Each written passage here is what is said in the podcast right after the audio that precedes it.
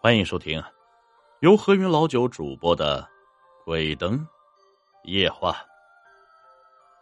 这周继红呢，小时候和爷爷奶奶一起住在一个偏远的小村里，父母则在外地打工。那时候啊，他们那里都还只用煤油灯。为了省钱呢，油钱往往没到天黑就早早去休息。只有那么一次，他在夜里出去过。那天夜里，他奶奶发了高烧，这呼噜噜的开始叫他爸爸的名字，他只好不听爷爷的劝告，半夜去找乡医来帮忙。借着月光，可以看见两边的田很广，一块块的分割很整齐，一望都没有尽头，只是地里并没有作物。走着走着，看见前面有个小房子，他还记得。那门前孤零零的有一截挺高的人字树，树中段挂了个木牌，像碑一样。这牌子上写着十几个歪字，他努力的去识别，却也一个字也看不懂。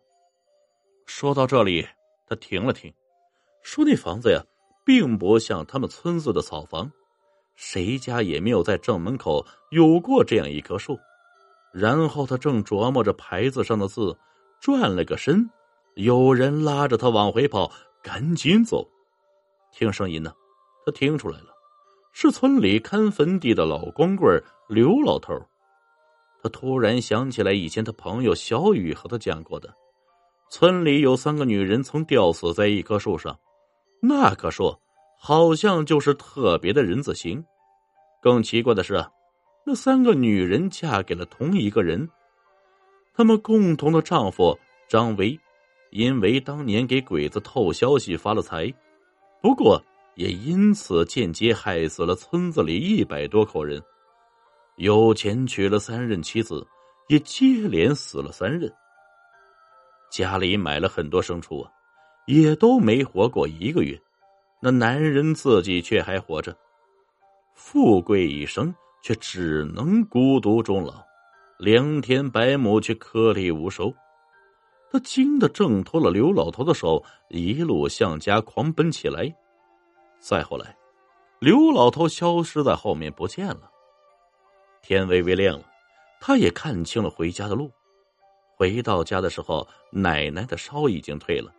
知道孝顺的孙女儿为了他半夜去找村医，很欣慰，执意后天带他去市里赶集，顺便买身新衣裳。爬过了一座山。天开始下起小雨，路边有一个面摊这祖孙俩呢就想现在到面摊啊吃碗面再赶路。走到面摊跟前，这才发现桌子都在山洞里，只有煮面的人在外面。从门口看去，里面黑风作怪，似有煞气。他不想进去，奶奶却已经往里走了。雨越来越大。他也只好跟着走了进去。里面很暗，从下来只能从入口看到一点光，能看见不时有三两人进来，坐下来呢。他总觉得背后有人看他，也都时不时回头看看。这背后连张桌子也没有，只是一片黑暗，让他更加不安，只想吃碗面赶紧走啊。那进来的三个女人坐下，居然在议论那个故事里的男人张维。不过这次说他已经死了，他突然心里一惊，赶紧和奶奶想要离开，几乎都要站起来了。这时候说话的一个声音突然小下来，不过他还是可以听得很清楚。那个男人吃了一些死掉牲畜的眼睛，然后也在那棵树上上吊自杀了。他妻子的骨灰也同时不见了。在哪里死的呢？上次看到的那棵树吗？他在心里想着。那个先前说话的人却突然转过脸来对他笑，笑得很病态，身子都歪了。是啊。在哪儿死的呢？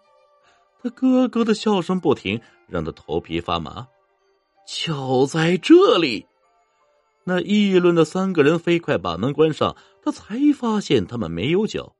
他听见天花板有女人在笑，咯咯咯咯咯的，忽近忽远。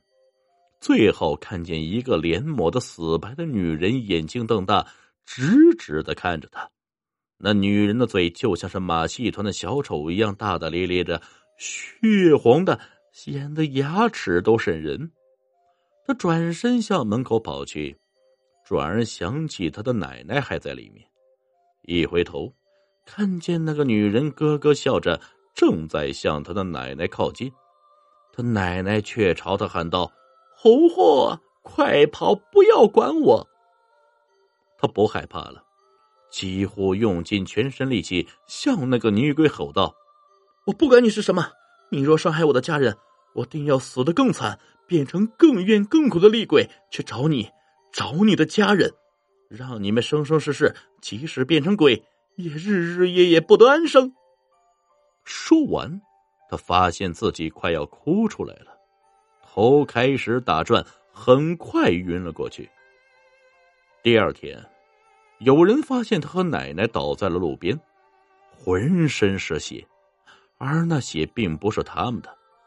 据说那天根本就没有下雨，而他们被发现的路边，就是村子里被杀害的村民的坟地。本集故事播讲完毕，感谢各位听众的收听，我们下集再见。